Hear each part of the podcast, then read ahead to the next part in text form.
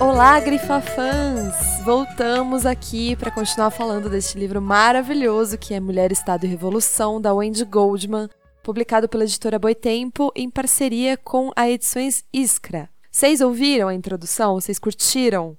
Eu espero que tenha sido esclarecedor para a gente continuar nessa aventura. Lembrando que esse episódio sobre Mulher Estado e Revolução ele vai ser dividido em três partes. A introdução, que já está disponível em todas as plataformas de streaming, essa que é a parte 1 e a parte 2 que logo logo sai.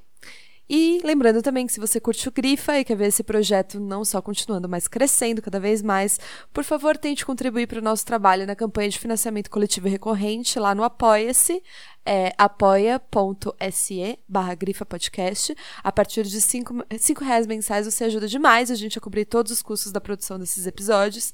E além disso, se você se interessar em comprar o livro, que tá com 20% de desconto lá no site da Boitempo, lembre-se que através do nosso link, uma parte da venda é revertida de volta para o Grifa, ou seja, você não paga nada mais por isso e a gente ganha uma porcentagemzinha por ter feito a divulgação.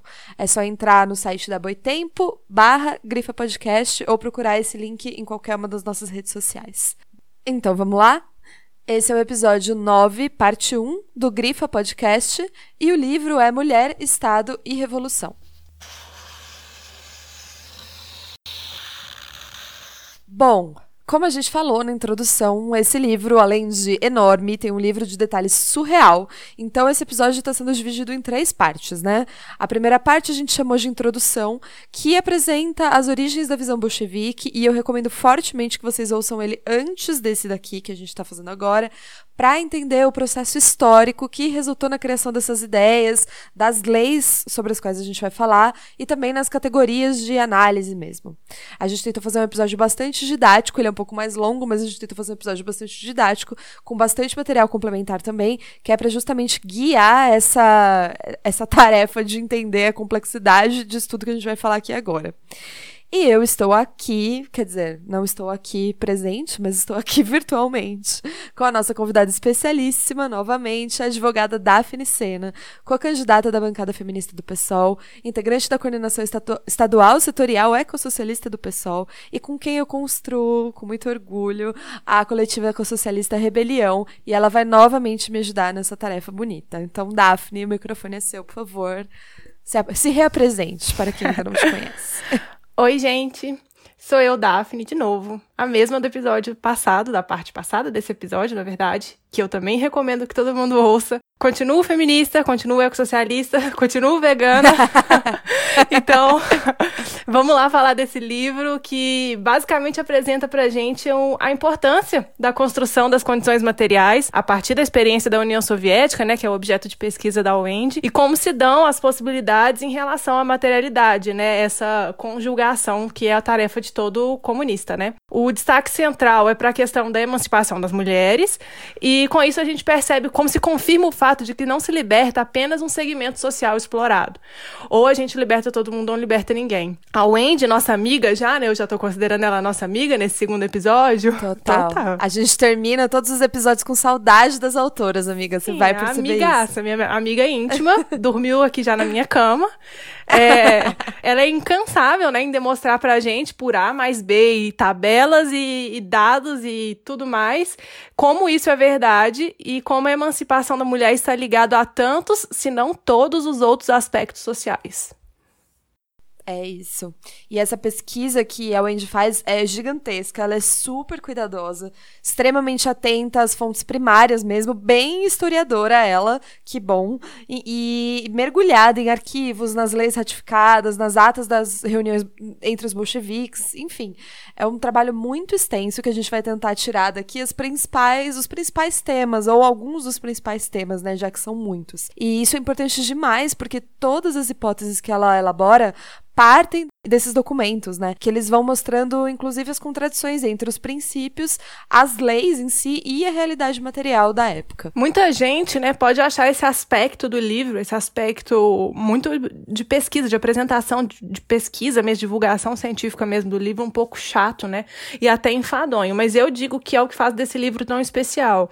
Porque sem a retomada dos debates, como eles de fato foram, muita gente pode ter ilusões sobre o que foi a construção do pensamento bolchevique É, os debates eram intensos, né? Posições antagônicas eram colocadas, defendidas, debatidas, pelo menos no período, no primeiro período que a gente está vendo aqui no livro, né?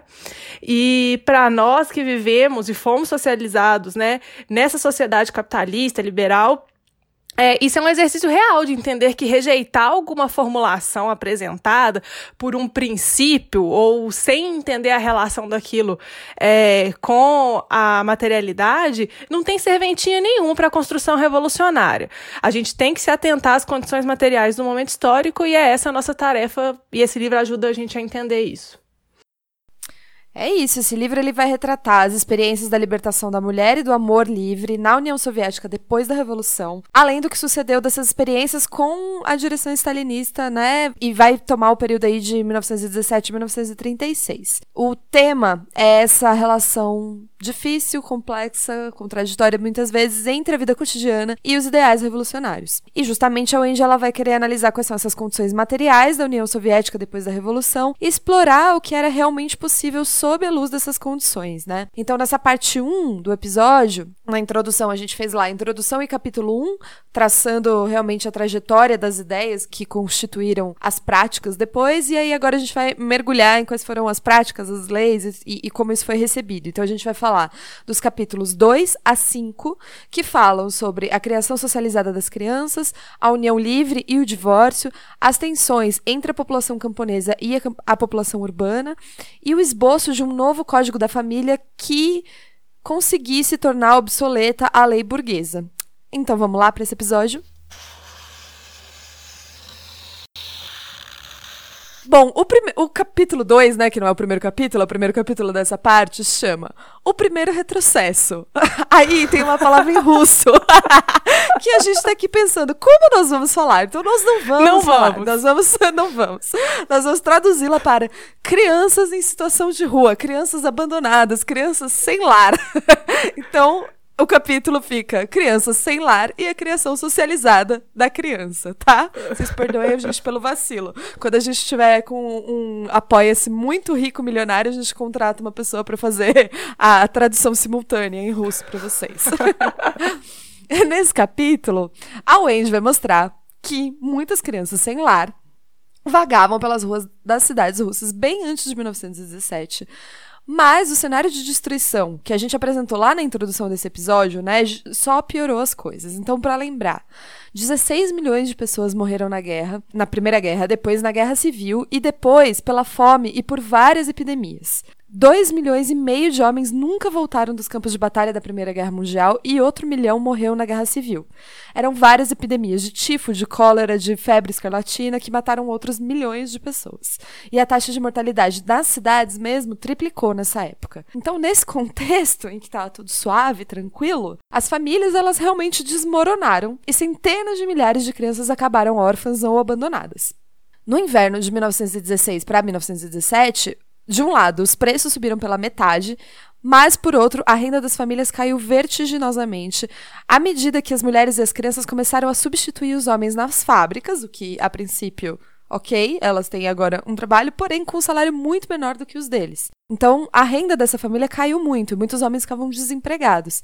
E, nas, na porta da Revolução de Fevereiro, essas crianças sem lar eram uma visão extremamente comum na maioria das cidades, que também resultava numa criminalidade juvenil que crescia a cada, a cada ano e que quase dobrou nesse período. A revolução e a tomada do poder pelos bolcheviques não mudou imediatamente a deterioração do abastecimento de comida, e em 1918 as pessoas nas cidades elas estavam literalmente morrendo de fome. Então esses dados que a Wendy levanta vão mostrar que Moscou tinha perdido 1,2 milhão de habitantes entre maio e outubro de 1918 e que as crianças remanescentes estavam sofrendo terrivelmente.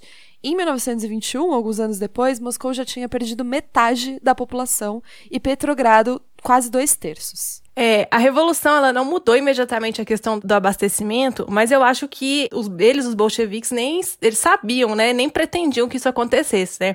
O problema do abastecimento e da fome é, na, na União Soviética, né, naquela região na época, são muito complexos, como a própria Wendy vai nos dar um gostinho, né, no próximo capítulo, né, é, quando ela relata algum dos conflitos que estavam rolando no campo. É, lembrando que nós estamos falando aqui de uma produção agrícola que, na época da Revolução, ainda usava arado de madeira.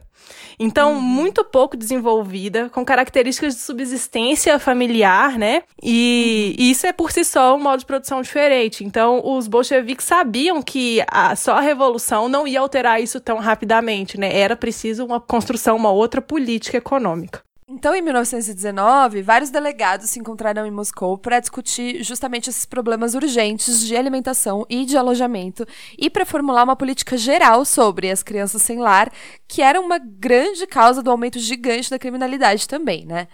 Nessa ocasião, esses delegados expressaram grande confiança na habilidade do Estado para substituir a família e o cuidado dessas crianças todas no lugar da família. E eles observavam que que a socialização dessa criação das crianças contribuiria muito para a libertação das mulheres, imaginando de uma maneira bastante otimista um futuro no qual todas as crianças seriam livres da fome e da necessidade e poderiam ter a oportunidade de realizar suas capacidades individuais. Ao mesmo tempo, o Estado só precisaria exercer uma suave, porém efetiva influência sobre o que sobrou de delinquência juvenil. Só que, apesar desses planos esperançosos e das, das intenções que esses planos levaram levaram, ao mesmo tempo que os delegados se reuniam, milhares de crianças estavam morrendo de fome, tanto nas ruas quanto em instituições que não tinham nem mesmo as provisões mais básicas. O governo ele tinha começado a evacuar crianças das cidades e levar para lares infantis no Sudeste, em 1918, na esperança de que seria mais fácil alimentar essas crianças nas zonas rurais, que já eram produtoras de grãos, né? Então não precisava fazer todo o deslocamento da alimentação e elas poderiam trabalhar nesses lugares o número de crianças que ia parar nesses chamados lares infantis aumentou de cerca de 30 mil em 1917 para 540 mil em 1921. E a condição desses lugares, vocês podem imaginar que não era das melhores, né? Na verdade, era horrível. O Estado ele não conseguia fornecer roupas ou cobertores suficientes, então as crianças andavam sempre em trapos e também não tinha eletricidade suficiente, os quartos eram escuros, eram congelantes não precisa nem dizer que não tinha um projeto educativo para esses lugares, né? Então as crianças meio que não faziam nada. E os mais velhos, os jovens, ficavam jogando carta, fumando e bebendo, enquanto as mulheres, as meninas, né, se prostituíam. As condições em algum desses lares eram tão horrorosas que as próprias equipes de cuidado abandonavam essas casas, enquanto outros lares simplesmente fechavam por falta de comida e as crianças continuavam nas ruas, voltavam para as ruas e desapareciam nelas. Então, depois desse congresso, o governo realizou um grande esforço para coordenar as atividades de assistência, distribuindo comida e provisões para as crianças e posteriormente autorizando alimentação gratuita para todas as crianças até os 16 anos.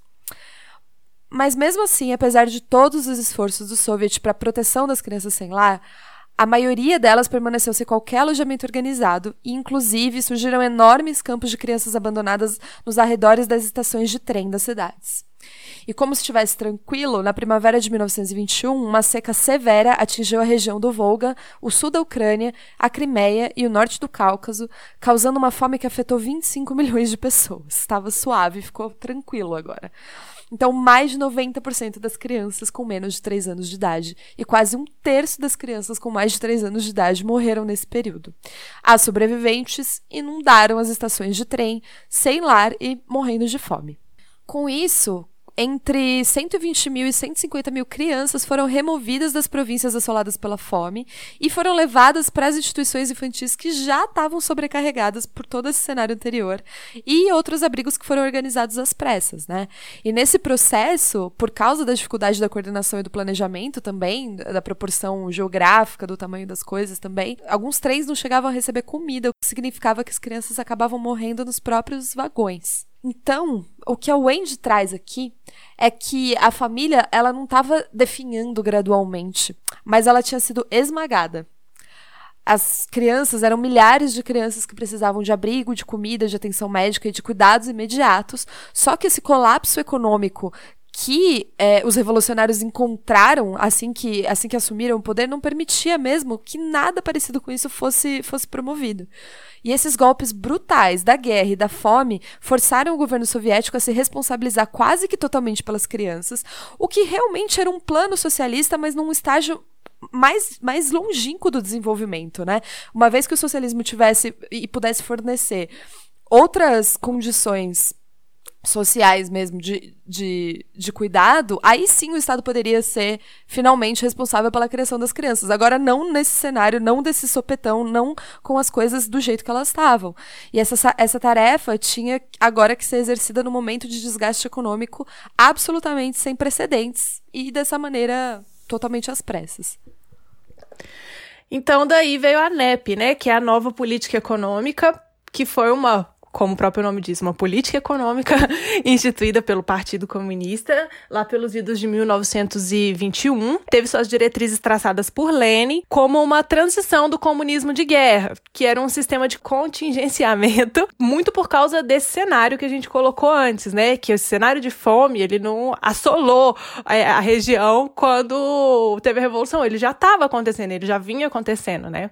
Então a NEP ela instituía, entre várias outras determinações, um um imposto em espécie e concessão aos camponeses do direito de venderem livremente o excedente da sua produção. É o que né, eu falando assim, eu acho que a maioria das pessoas consegue entender que isso tem um, isso é uma contradição em relação ao sistema socialista, né, que, mas eu vou falar um pouquinho sobre o que Lenin falava em relação a isso. O objetivo, né, de trazer de volta características capitalistas para o sistema ali da União Soviética era estimular relações monetárias, mercantis, para motivar o interesse material dos camponeses e ampliar a produção agrícola, visto o problema da fome, e todos os conflitos que a gente vai ver no próximo capítulo do livro também em relação à questão camponesa, né? Então ela visava dar impulso às economias camponesas para trazer elas gradualmente para o socialismo. Não simplesmente é, impor isso ia causar uma revolta camponesa, né? Mas a, a, a NEP ela não abrangia só o setor campesino, ela também é, atingia a indústria.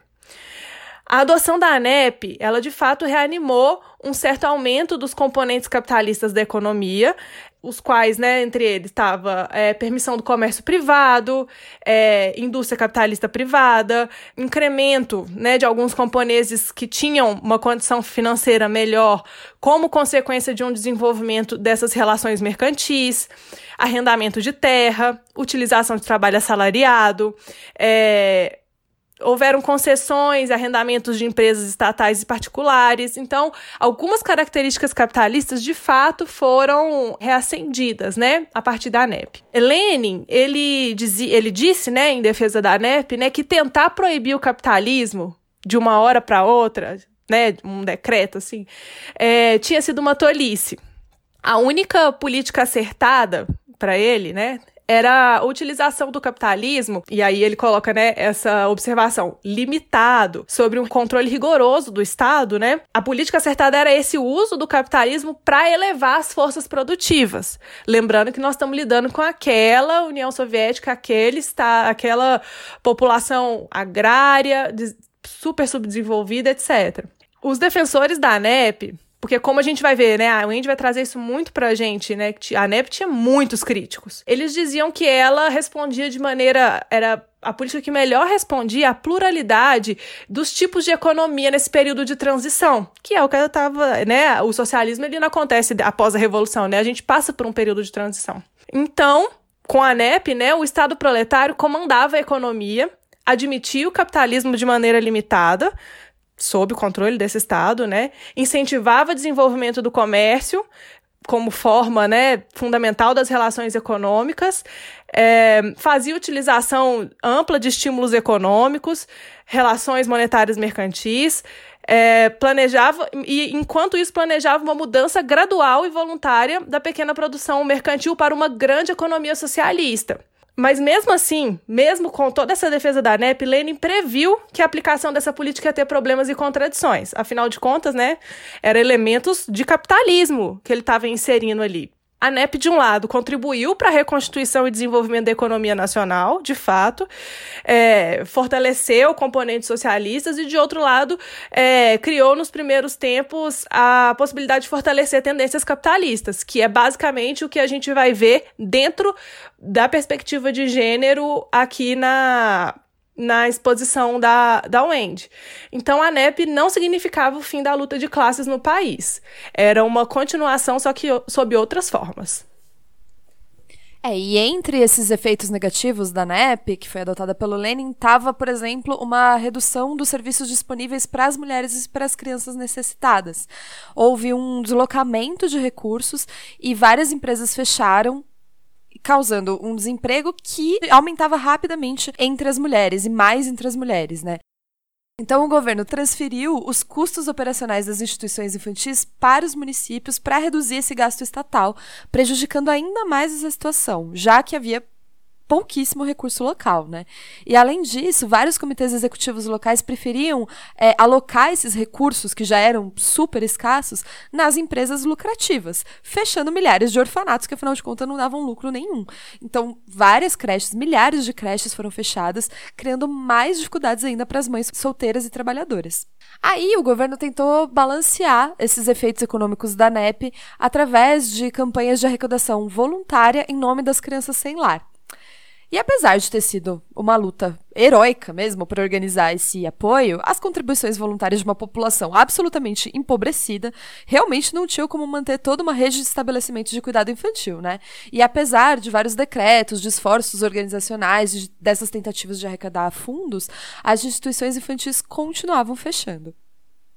Então, essa redução dos lares das crianças e das creches aumentou ainda mais o número de crianças na rua, à medida que as necessidades das mulheres e as necessidades das crianças formavam tipo um, um círculo vicioso mesmo. Tipo, sem creche, as mulheres solteiras não podiam trabalhar, não podiam procurar trabalho. Sem trabalho, elas eram incapazes de sustentar seus filhos, que por sua vez fugiam dos lares empobrecidos e iam parar nas ruas tudo de novo, né? A gente vê como que essa austeridade dos serviços públicos afeta e afeta sempre as mulheres dessa maneira, né? Essa falta de creche minou qualquer esforço de libertar as mulheres que tinha sido feito até então. As mães, elas não tinham oportunidade de desenvolver, de obter as suas habilidades de trabalho, nem a sua educação formal, muito menos de, part participar da vida pública ou da vida política, né? As mães casadas, elas eram dependentes do salário dos seus maridos e permaneciam dessa maneira amarrada à família.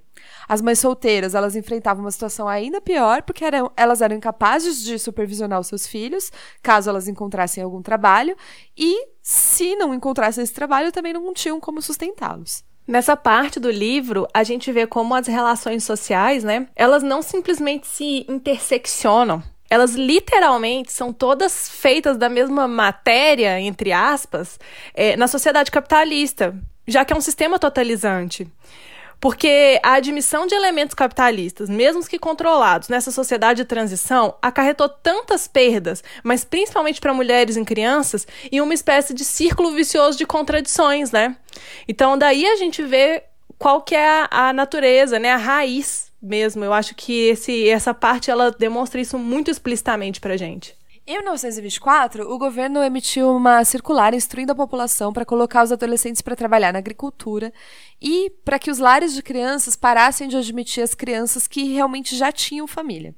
A ideia era de que, no caso em que as famílias não conseguissem alimentar os seus filhos, era melhor ajudar a família, dar algum dinheiro para essa família, do que colocar a criança num lar infantil.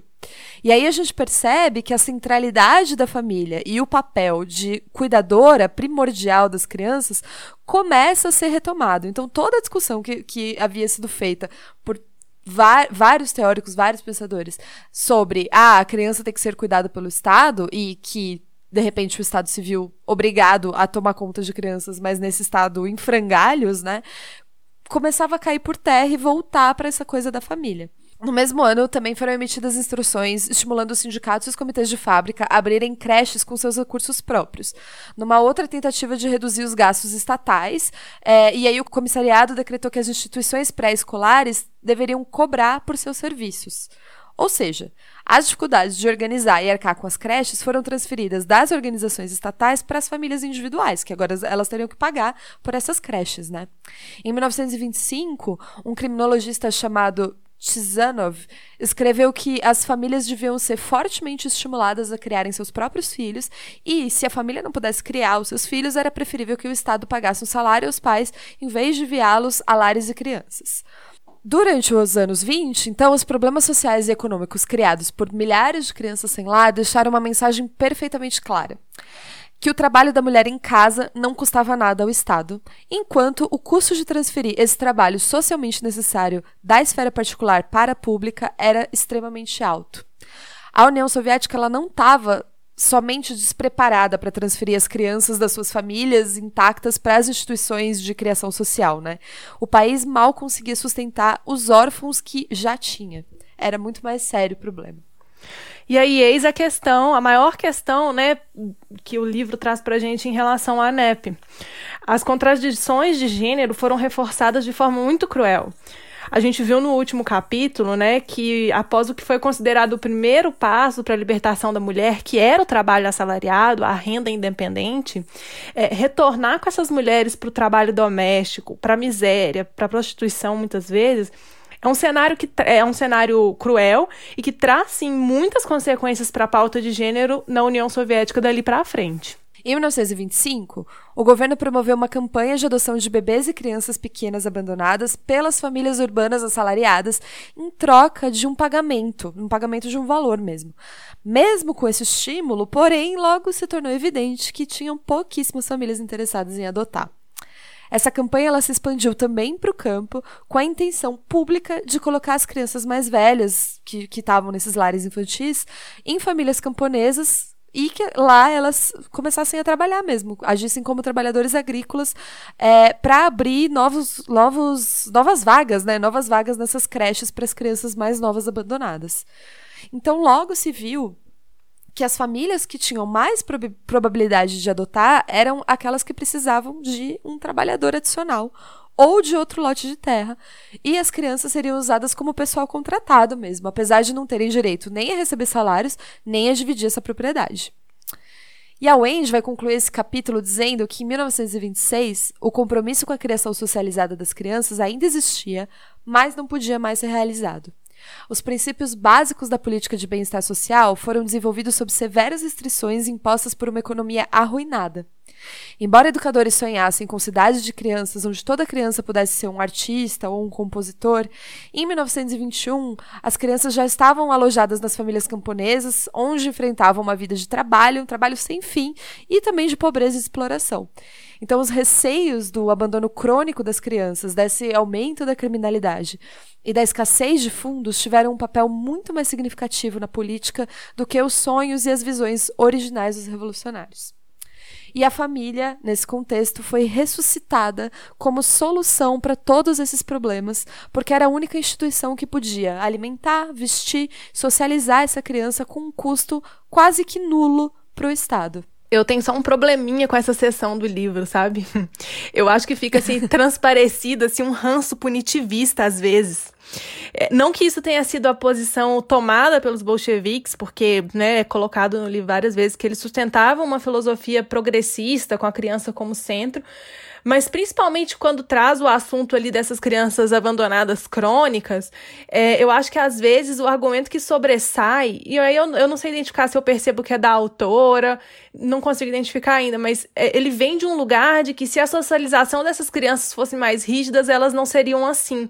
E aí eu já não concordo. A, a própria Wendy traz uma infinidade de circunstâncias que conformavam a vida desses jovens. Me parece bem bizarro, assim, atribuir a um aspecto disso tudo é, essa, é, né, a, a forma como eles estavam é, vivendo aquela sociabilidade, né? Então eu, eu acho que ela trans, transparece um, um, um, rancinho punitivista, assim, aí às vezes eu fico meio incomodada.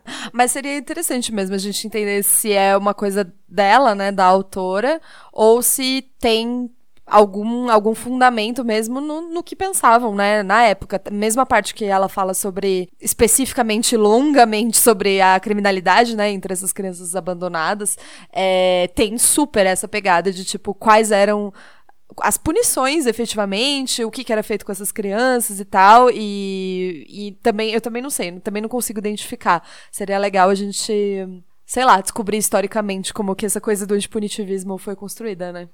Vamos pe vou pesquisar melhor sobre a autora também. Eu pesquisei, eu é. pesquisei um pouquinho sobre ela, né? Tava até, a gente tava até conversando que ela, que eu te, eu te contei, né, que ela foi pra Rússia, né, que ela fez esses estudos dela tudo a partir da, da de biblioteca em Moscou e tal.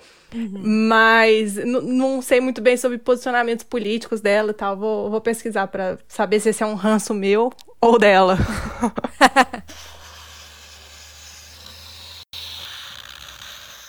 Bom, o próximo capítulo chama A Lei e a Vida Colidem, União Livre e População Assalariada. Os bolcheviques eles acreditavam que a liberdade de se divorciar era essencial para a liberdade do indivíduo, particularmente das mulheres. Essa ideia era amplamente compartilhada pela maior parte dessa inteligência progressista do pré-guerra de diversas formas, fossem por tentativas de reforma das leis do divórcio, fosse por uma representação até na literatura, né? A gente tem aí o exemplo da Ana Karenina, do Tolstói, que, que, representa bem o quanto que esse debate estava sendo feito e o quanto que ele afetava certas mulheres, inclusive, e fosse pelas histórias pessoais da, das revolucionárias, por exemplo, a Kolontai, que lutou e que várias delas lutaram para escapar do controle dos seus maridos e das suas famílias nessa trajetória revolucionária, né? E, no entanto, ainda que o código de 1918, que a gente falou um pouquinho lá no primeiro episódio, né, o código, o novo código da família ampliasse o direito ao divórcio para homens e mulheres igualmente, a oportunidade de se beneficiar desse direito era determinada, a gente não vai ficar nem um pouco surpresa, por, por circunstâncias de classe e de gênero aqui também, né? Então era tipo, as jovens de classe alta lutavam por seus direitos de plenitude emocional, pela educação, pelas suas carreiras, e tinha esse ar, inclusive, de desdém do casamento, né, em, em, em prol de uma busca por independência. Só que a massa das mulheres trabalhadoras soviéticas na década de 1920 tinha tanto atitudes quanto oportunidades e perspectivas muito diferentes disso. Muitas dessas mulheres eram mães, sem qualquer qualificação profissional e analfabetas. Então, para elas, o casamento representava uma forma de segurança, mas de sobrevivência também, porque elas dependiam desse homem assalariado com quem elas eram casadas, não apenas legalmente, mas econômica e socialmente também. O Código da Família de 1918 tornou o divórcio facilmente acessível, de uma maneira que o casamento podia ser dissolvido com o simples pedido de qualquer uma das partes e nenhuma fundamentação era exigida, ninguém precisava ficar provando nada.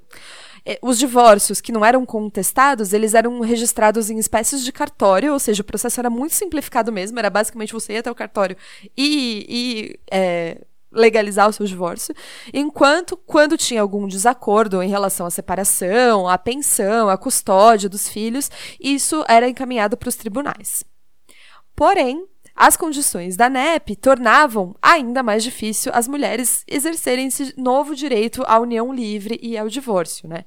Porque, como a gente já viu, o alto índice do desemprego, junto com os baixos salários e a ausência das creches, não apenas reforçavam a dependência da, das mulheres em relação à família, mas também criavam uma contradição aguda entre a realidade da vida e essa visão de liberdade, que agora era legal, legal, né, legalizada, e, e sonhada, tão sonhada pelos socialistas. A Wendy fala bastante das dificuldades práticas e culturais de se abandonar um casamento religioso é, agora é, em troca do civil, né, de se deixar essa, essa tradição do casamento religioso para trás, é, e, e, e, isso foi regulamentado pelo Código de 1918, mas a gente acha que se deter aqui na questão do divórcio é mais representativo ainda dessas contradições é, materiais mesmo, e, e de como isso afetou bastante as mulheres. Esse capítulo, ele tá muito ligado ao capítulo 5, né? No sentido de demonstrar como a materialidade se impõe durante todo o processo, né? Em relação ao horizonte estratégico, os bolcheviques tinham um nível de acordo muito grande, isso é demonstrado no livro, entre si, sobre as questões da união livre, etc. O problema todo era como combinar a construção do caminho para esses horizontes com a materialidade histórica. Aí é que entra a dialética, né? É, esse é o capítulo com mais tabelas, eu acho, que, o, que, que a Wendy traz dados do que foi a alteração de entendimento em relação às uniões, divórcios e como isso impactava diretamente a vida das mulheres e dos homens também, né? Mas como essas contradições pesavam para as mulheres mais, porque ainda se tratava de uma sociedade onde as concepções de gênero não se alteraram muito.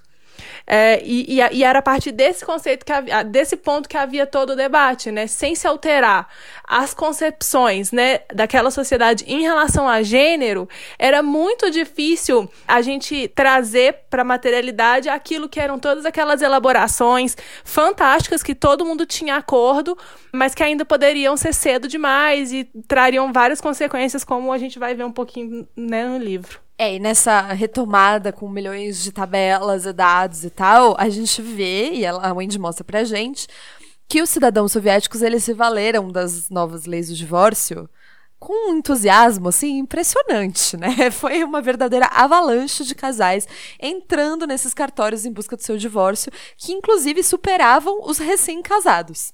E aí ela começa a destrinchar esses pedidos de divórcio ela vai mostrar que muitos dos, dos, requisitantes vinham, claro, das classes mais altas e não eram representativos da população geral.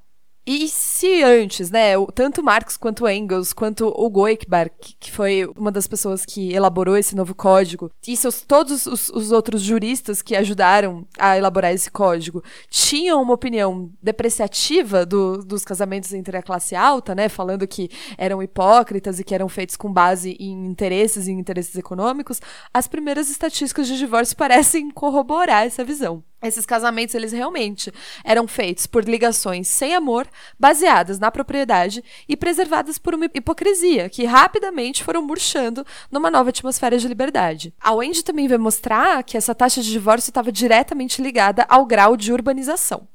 As cidades elas tinham as taxas mais altas de divórcio e de casamento também. Em Moscou havia um divórcio a cada dois casamentos. As estatísticas mostravam que a nova lei do divórcio teve um profundo impacto nas práticas populares, enquanto a, a tradição do casamento centenária, né, indissolúvel, ela foi entrando em colapso mesmo. Ainda assim, mesmo nas áreas rurais, e ela de novo vai mostrar isso nas tabelas, em que a família constituía essa unidade tão tradicional, mas também uma unidade primária de produção, a taxa de divórcio também excedia a de qualquer outro país europeu. Só que ela vai mostrar pra gente que a lei não era a única responsável pelo alto número dos divórcios. Estava acontecendo um processo mais profundo de ruptura e de transformação social todos esses anos de guerra, de guerra civil, de fome, tinham minado esses laços familiares tradicionais. Os camponeses, eles começavam a migrar para as cidades em busca de trabalho, de novas condições, eles abandonavam os seus velhos costumes e suas tradições e as suas famílias. E para muitos também, uma nova moralidade comunista encorajava e justificava formas mais soltas de comportamento. Só que, novamente, entra aqui o cenário do crescente desemprego feminino criado pela NEP. E mesmo quando a economia começou a se recuperar, porque, como a Daphne falou, esse salto realmente trouxe benefícios econômicos, né, apesar de, das outras contradições, as mulheres continuavam sofrendo desproporcionalmente com o desemprego. Fosse por essas questões que a gente já falou, mas principalmente porque aí agora rolava uma persistência dos padrões de discriminação nos locais de trabalho. Então, vai, vai ser bonito porque vai ser assim completamente diferente da nossa realidade, vai dar até, nossa, surpresa, mas muitos dos administradores claramente preferiam demitir as mulheres do que os homens, porque, vejam só, as mulheres eram consideradas mais custosas para se empregar.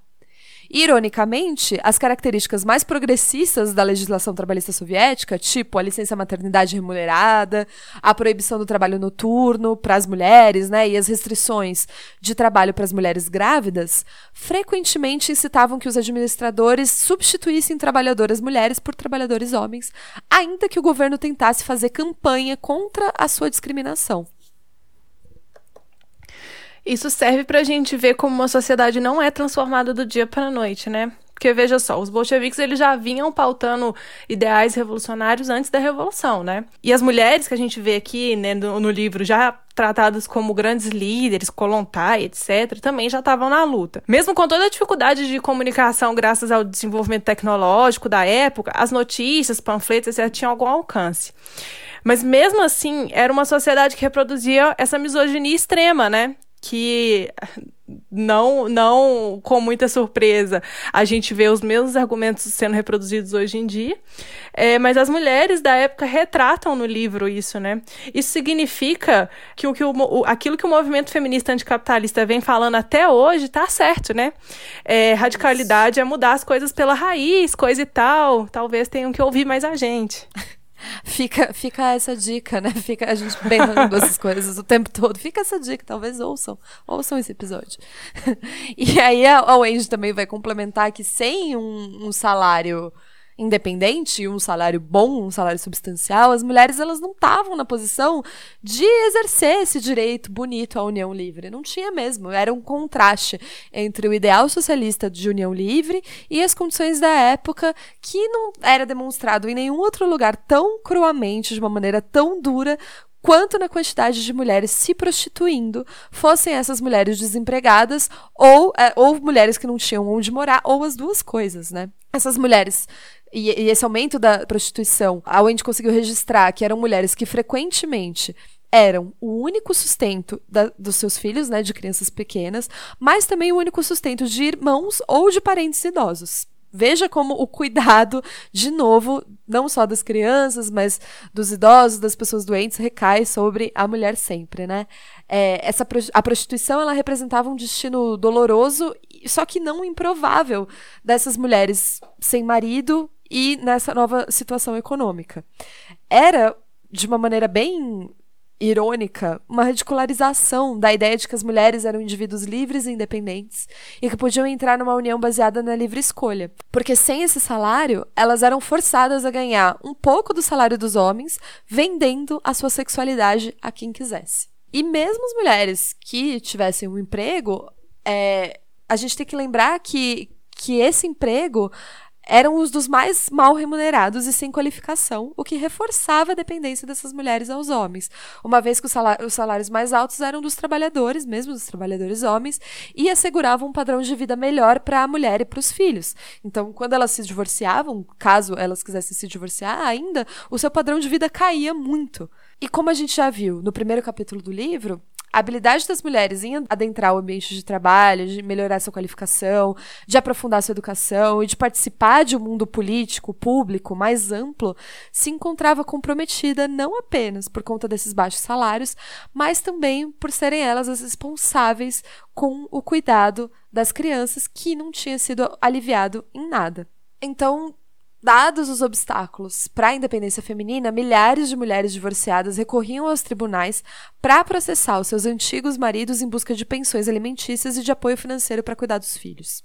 É, a prática da pensão, né, que assegurava que os homens assalariados se responsabilizassem pela mulher necessitada e pela criança, em vez de que o do Estado cumprir esse papel, revelava realmente uma escassez dos serviços sociais e uma falta de opção fora da família para as mulheres, mostrando também que a família persistia como forma primária de organização social e de segurança.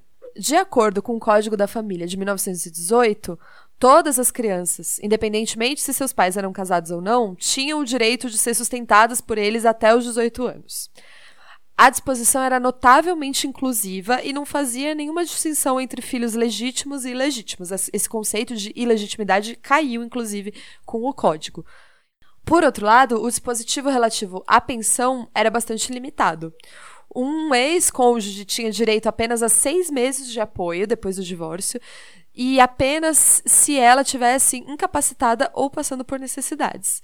Então, no final das contas, o que isso quer dizer? Que mulheres saudáveis, independentemente de quão pobre fossem, se estivessem desempregadas, do que quer que seja, elas não poderiam receber essa pensão. No entanto, enquanto os juízes faziam o que podiam para proteger essas mulheres e crianças, inclusive concedendo pensões sempre que possível, eles não podiam resolver os problemas sociais mais amplos que levavam as mulheres aos tribunais. Esse desemprego, a baixa qualificação que elas tinham, fa a falta dos serviços sociais e uma pobreza extrema eram realmente os fatores que impediam que as mulheres se libertassem da unidade familiar. E essa ideia de união livre teria consequências trágicas e imprevistas para as mulheres enquanto elas não pudessem sustentar a si próprias e a seus filhos. A lei, nascida da tradição do socialismo libertário, estava dolorosamente em contradição com a vida. O próximo capítulo se chama Agitando o Mar de Estagnação Camponesa.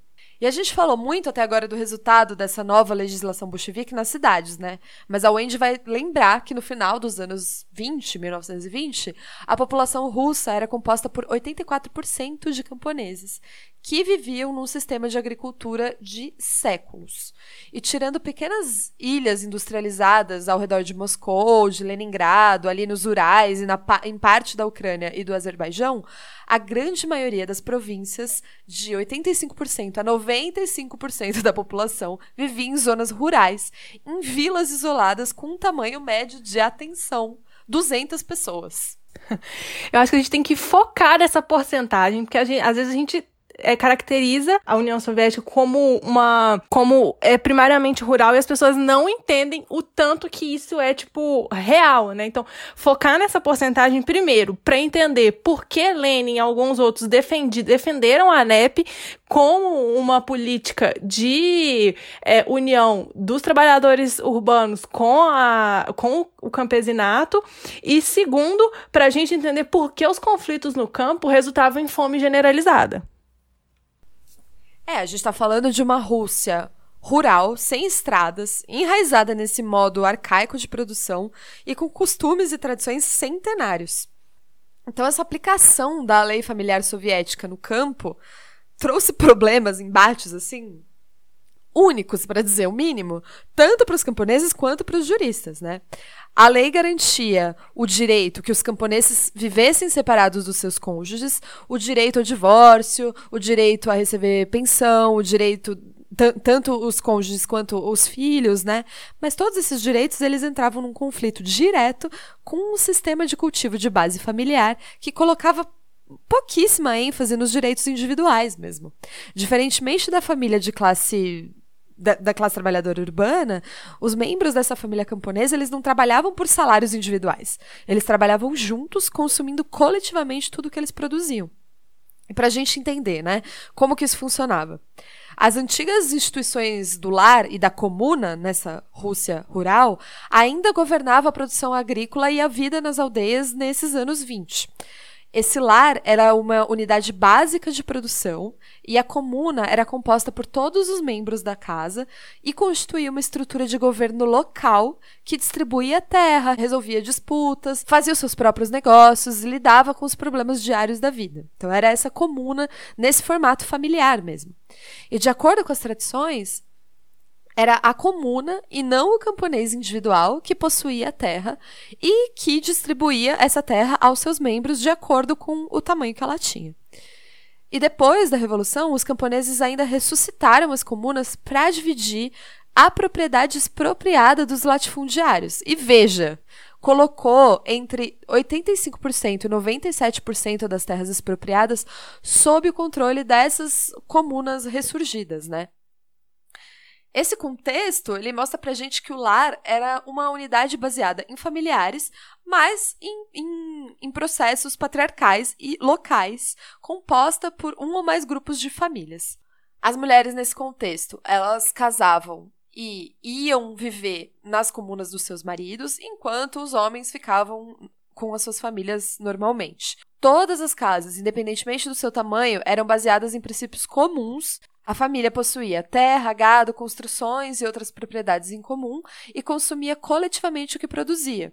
As coisas como propriedade e lucro não eram mesmo divididos em partes definíveis. O modo como a Wendy expõe é a situação e organização camponesa no livro, ela é muito legal, porque ela deixa muito claro que a sociedade, né, se organizava dessa forma, né, que, que foi exposta, né, patriarcal, local, familiar, por causa do modo de produção. É assim até hoje, né? É assim em tudo. Mas hoje a gente vive num sistema tão complexo que fica difícil de deixar isso tão claro para quem está iniciando essa análise. Então eu acho que essa análise que ela mostra de como se organizavam a, as famílias camponesas é, e como se dava o sistema de produção, subsistência deles, é, isso deixa muito claro. É muito legal a forma como ela faz essa exposição.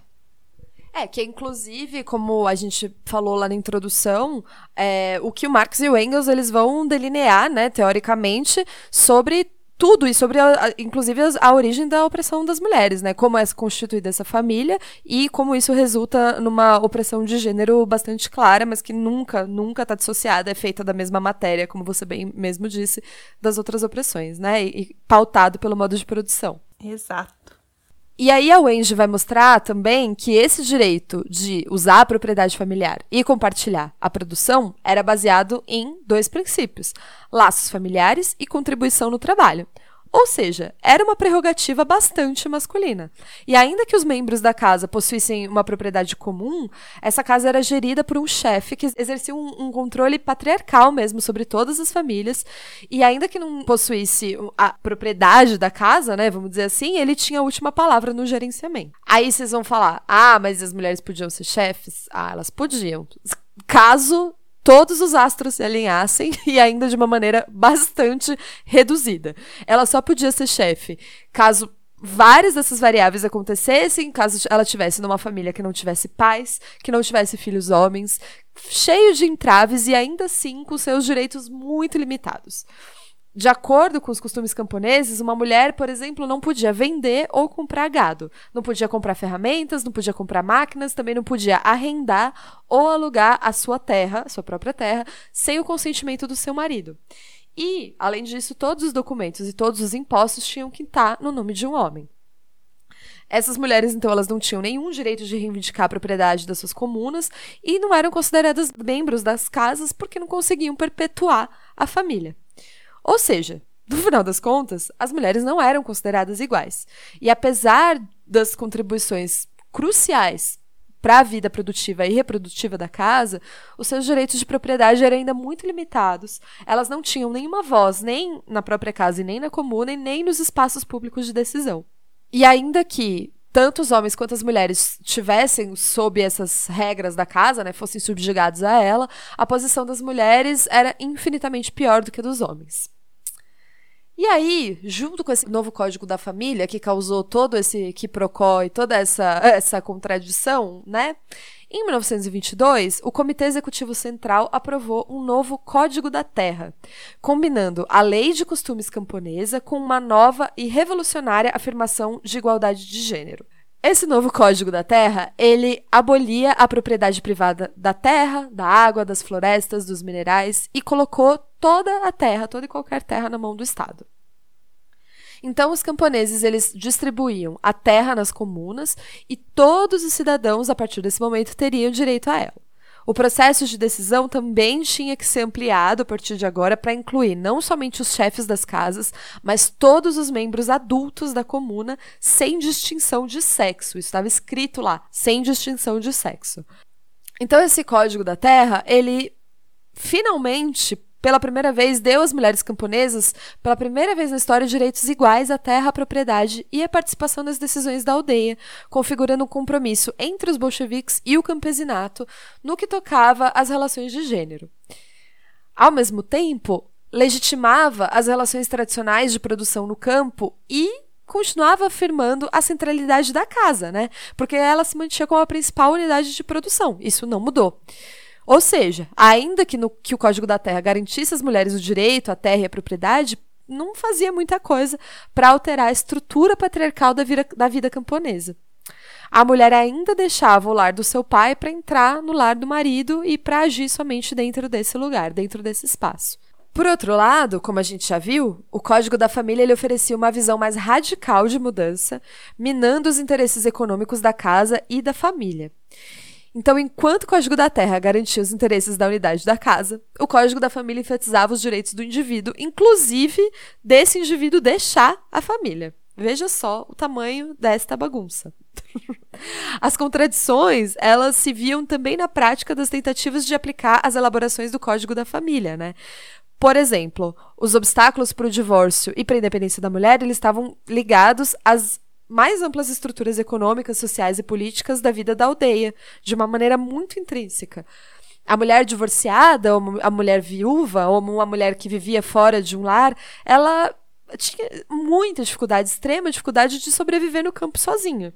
Mesmo que ela tivesse conseguido reivindicar a sua terra, mesmo que ela recebesse um terreno, ela podia fazer muito pouco com esse terreno além de alugá-lo para uma outra pessoa, que a gente já viu como era difícil fazer isso tendo que trabalhar, por exemplo, como diarista para que ela pudesse pagar um homem para fazer os trabalhos pesados, né? Transportar madeira, executar serviços de reparação, de construção, cavar poço, tudo isso que ela não conseguia fazer sozinha. A mulher solteira não apenas trabalhava dia e noite, mas também era frequentemente traída pela comuna, que muitas vezes tomava o seu loteamento, invadia a fazenda para dar a terra dela, veja, a um homem que precisava, a um soldado que retornava da guerra, a um trabalhador necessitado. Então essa libertação das mulheres camponesas, ela precisava de nada menos do que uma completa, absoluta transformação do modo de produção. É isso que a gente tem que entender aqui. Então, o que a Wendy vai de novo frisar aqui é que a libertação das mulheres camponesas necessitava de nada menos do que uma completa transformação do modo de produção. É isso que a gente tem que assim bater na tecla e atentar e elevar e, e pensar nisso hoje ainda. É, esse desenvolvimento do nível primitivo da produção a abolição da família como uma unidade básica da produção, tudo isso tinha que acontecer tanto quanto essa revolução de valores sociais e de práticas tradicionais. No entanto, a vida na aldeia estava mudando, lentamente afetada pelos processos econômicos e demográficos que tinham começado antes da Revolução e subitamente foram confrontadas por essas novas ideias, por essas novas leis e por esse ativismo revolucionário, né? A velha família patriarcal ela estava começando a se fragmentar e o tamanho das famílias, inclusive, estava diminuindo. As relações familiares estavam também lentamente minando a regra dessa propriedade comum, uma vez que as pessoas agora podiam ter salários, né? E não era só uma, uma unidade de produção coletiva comunitária os padrões do, do próprio cortejo estavam mudando, já que os pais perdiam um pouco o controle sobre as escolhas matrimoniais dos seus filhos, que estavam cada vez mais se casando sem o seu consentimento.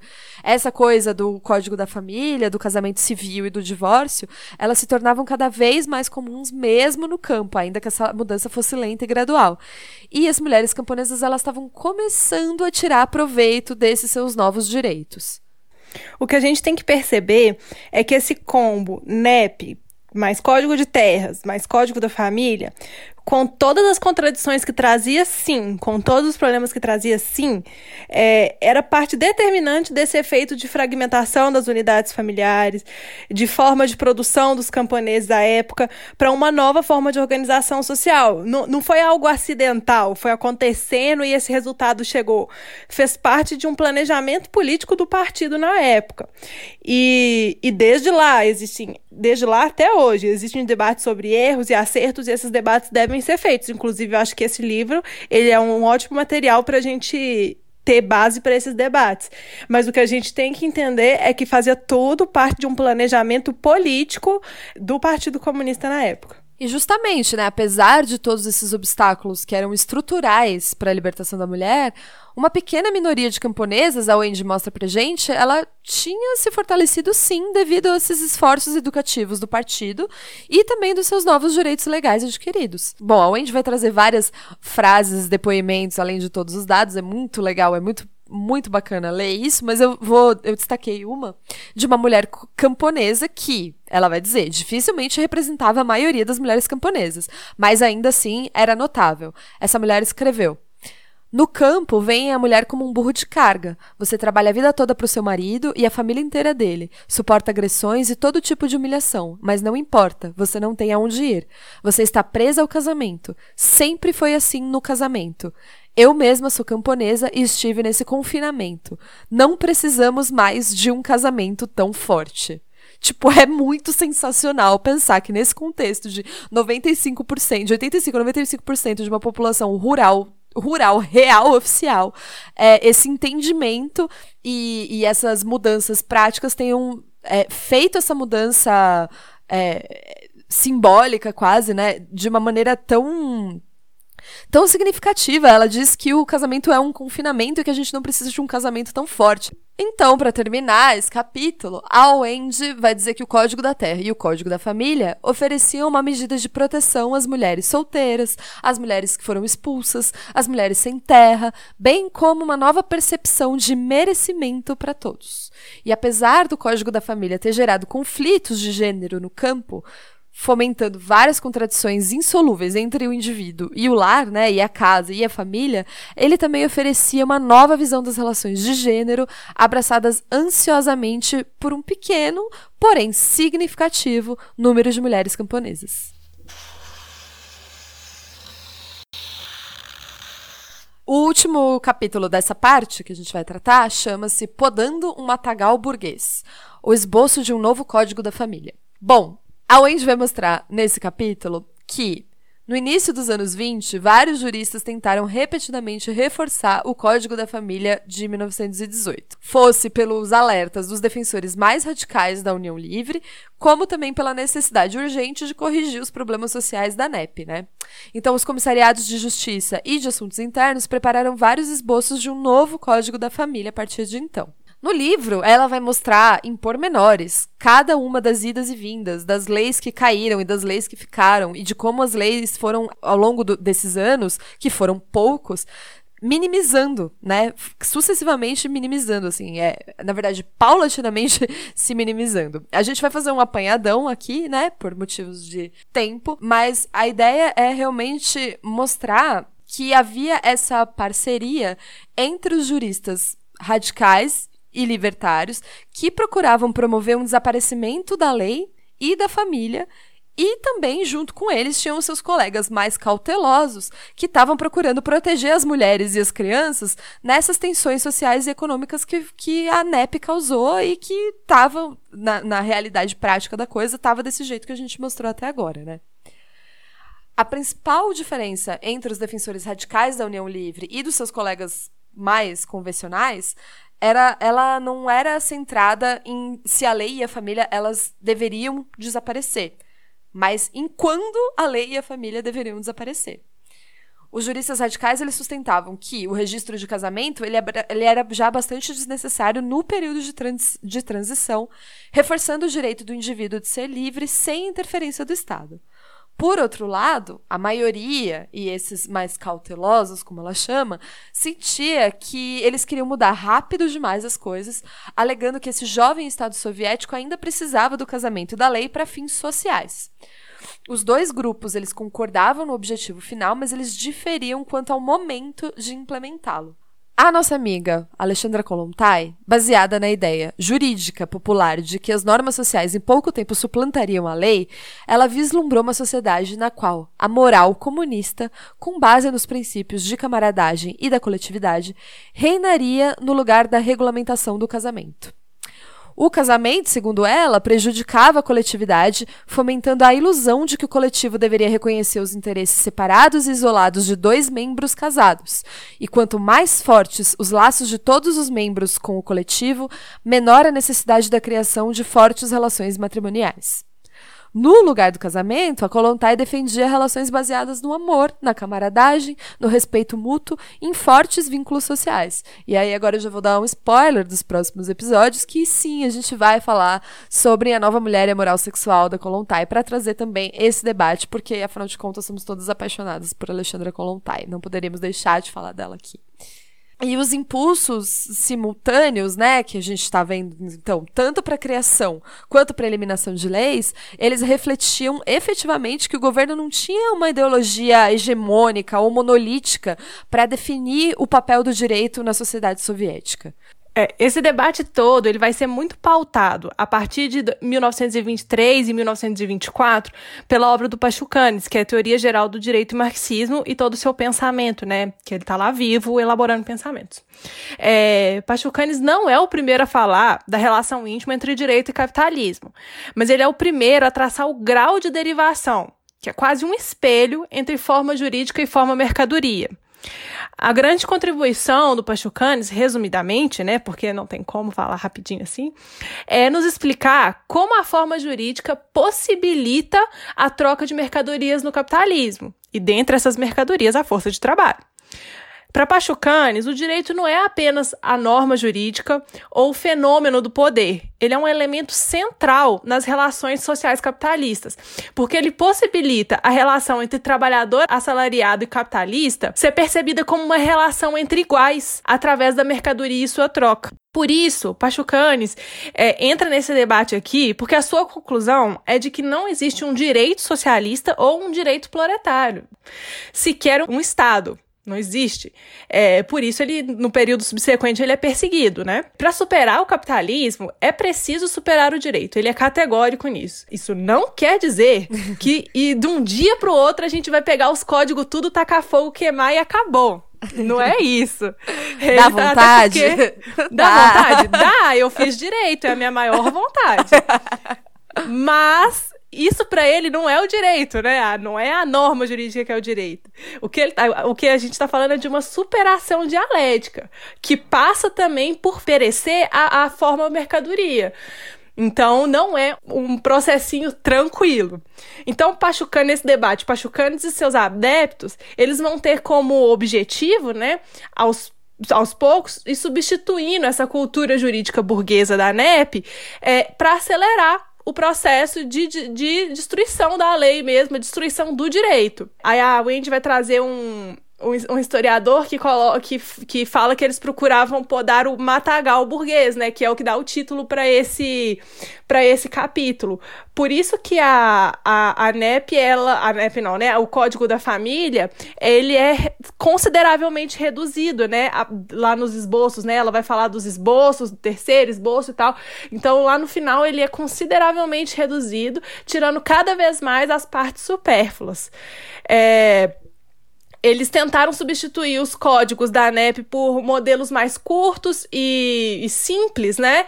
É, para não ficar aquele tanto de material jurídico que só fazia fortalecer o, o papel do direito na sociedade. É isso, e ela vai mostrar então que entre 1923 e 1925, os juristas do Comissariado da Justiça elaboraram três novos esboços do Código da Família, cada um divergindo de forma mais acentuada lá do primeiro Código de 1918, e cada versão, uma após a outra, mais curta, mais simples, minando cada vez mais a importância do registro de casamento. O esboço final mostrava claramente a influência tanto dos juristas que buscavam acelerar esse desaparecimento da família, quanto daqueles que buscavam acelerar o desaparecimento da lei em si. Então, em 1925, já tinham quatro versões desse novo Código da Família publicadas, discutidas e criticadas. E em cada uma delas, os juristas se aproximavam mais do objetivo da união livre. É, esse esboço final, ele encorajava que os, os cidadãos soviéticos pensassem em um registro de casamento como nada mais do que a prova de um casamento que, que esse casamento realmente existisse, mas só isso e nada mais, né? Aparando tanto a coisa da lei quanto a questão da família. E, ao mesmo tempo, cada esboço sucessivo revelava uma maior consciência dos problemas sociais trazidos pela NEP. O esboço final do código, ele oferecia proteção às mulheres, por exemplo, nos casamentos de fato, que era algo como uniões, as uniões estáveis de hoje em dia, né, que eram baseadas na convivência, e não no registro necessariamente. Ele também dava à dona de casa direitos de propriedade adquirida é, e, e da propriedade adquirida com o salário do seu marido, estendia os direitos da pensão alimentícia aos desempregados, legalizava a adoção, todas disposições elaboradas para proteger mulheres e crianças dos efeitos negativos da NEP. A resposta dos juristas para os problemas das crianças sem lar, da instabilidade familiar e da vulnerabilidade das mulheres foi criada para sanar esses males sociais sem trair o seu compromisso com o objetivo da união livre. E esse esboço tentava proteger os fracos e vulneráveis sem diminuir a total liberdade de contratar e dissolver um casamento. O esboço de 1925 do Código da Família, apresentado para debate em todo o país, refletia a confiança dos dois grupos de que era possível solucionar os problemas sociais sem ressuscitar os laços familiares tradicionais. A conclusão, para mim, é de que é muito difícil fazer uma conclusão no meio de um livro que está fazendo uma exposição histórica dialética. Porque muitos dos debates que iniciam em um capítulo só vão ter, tipo, uma espécie de encerramento lá na frente. A conclusão, então, permanece aquela que a gente fez na, na primeira parte, né? De a gente ampliar esse entendimento de quão, quão, complexo é um momento revolucionário, o quão sério a gente deve levar o debate materialista de construção de condições materiais históricas e como a perspectiva de gênero ocupa um lugar gigante, se não central, nos debates das contradições capitalistas. Vocês entenderam por que, eu chamei a Daphne para fazer esses episódios comigo, né? É, é, só isso. Ainda, ela não pode fazer uma conclusão, mas ela fez essa conclusão. Então acho que tá, tá de bom tamanho, né? Eu queria, mais uma vez, agradecer a sua presença virtual aqui, amiga. É um prazer e uma honra imensa. Eu espero que você tenha gostado e que esteja preparado para a última parte daqui a pouco também o que dizer desse podcast que já me sinto em casa, né? Obrigada, amiga. E pessoal, até o próximo episódio. No, no, próximo episódio ela vai pedir uma música de abertura, tipo música de abertura do Fantástico. É, é o meu sonho. então, gente, vocês se preparem para mais uma parte desse episódio sobre Mulher, Estado e Revolução, da Wendy Goldman. A introdução já tá rolando aí em todas as plataformas de streaming. E a parte 2 vem aí em breve com os capítulos 6, 7 e 8 e a conclusão. Lá no nosso blog você vai encontrar vídeos, referências, notícias, artigos, várias coisas sobre os temas relacionados a essa introdução, tanto para facilitar a, a, a, compreensão de alguns conceitos, como para expandir essas discussões, né? Não esqueçam do nosso blog. Nosso blog é um lugar que a gente constrói com muito carinho, tem muita coisa legal lá, que é o medium.com/grifa podcast. E se você gostou desse episódio e tá afim de comprar o livro, não se esqueça de fazer isso através do nosso link parceiro na editora Boitempo. É www.boitempoeditorial.com.br barra grifa podcast. Você não paga mais nada por isso pelo livro. Inclusive, o livro está com um desconto de 20%, então dá para aproveitar ainda por bastante tempo. E uma parte dessa venda é revertida para o Grifa, ajudando a gente a manter esse projeto no ar. Aproveita o desconto, vai lá, corre lá no site da Boitempo, corre na TV Boitempo que tem um monte de vídeo legal também para falar sobre o tema. E a gente se vê daqui duas semanas na parte final do episódio sobre mulher, estado, estado e revolução. Um beijo, até mais. Tchau, tchau.